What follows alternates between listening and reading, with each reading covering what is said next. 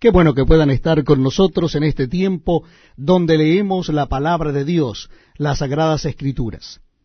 Lo estamos haciendo en el Nuevo Testamento de la Biblia. Les invitamos a que se unan a nosotros en esta lectura del capítulo 4 de la carta de Pablo a los filipenses. Carta del apóstol San Pablo a los filipenses, capítulo 4. Dice así la palabra de Dios. Filipenses, capítulo 4. Así que, hermanos míos amados y deseados, gozo y corona mía, estad así firmes en el Señor amados. Ruego a Evodia y a Sintique que sean de un mismo sentir en el Señor. Asimismo te ruego también a ti, compañero fiel, que ayudes a estas que combatieron juntamente conmigo en el Evangelio, con Clemente también y los demás colaboradores míos, cuyos nombres están en el libro de la vida. Regocijaos en el Señor siempre. Otra vez digo, regocijaos. Vuestra gentileza sea conocida de todos los hombres. El Señor está cerca. Por nada estéis afanosos, sino sean conocidas vuestras peticiones delante de Dios en toda oración y ruego con acción de gracias. Y la paz de Dios, que sobrepasa todo entendimiento, guardará vuestros corazones y vuestros pensamientos en Cristo Jesús.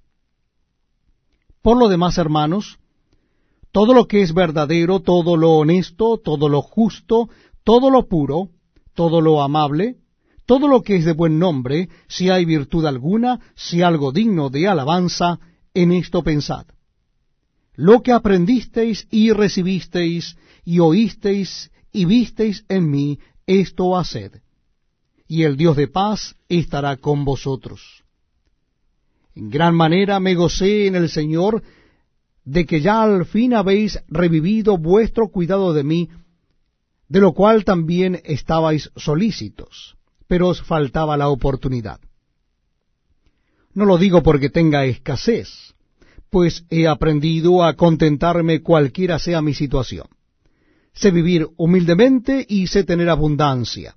En todo y por todo estoy enseñado, así para estar saciado o como para tener hambre, así para tener abundancia como para padecer necesidad.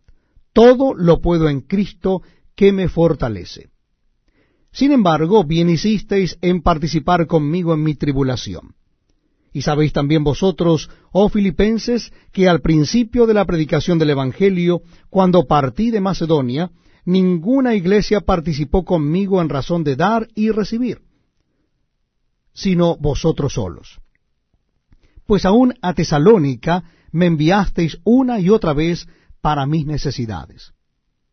No es que busque dádivas, sino que busco fruto que abunde en vuestra cuenta.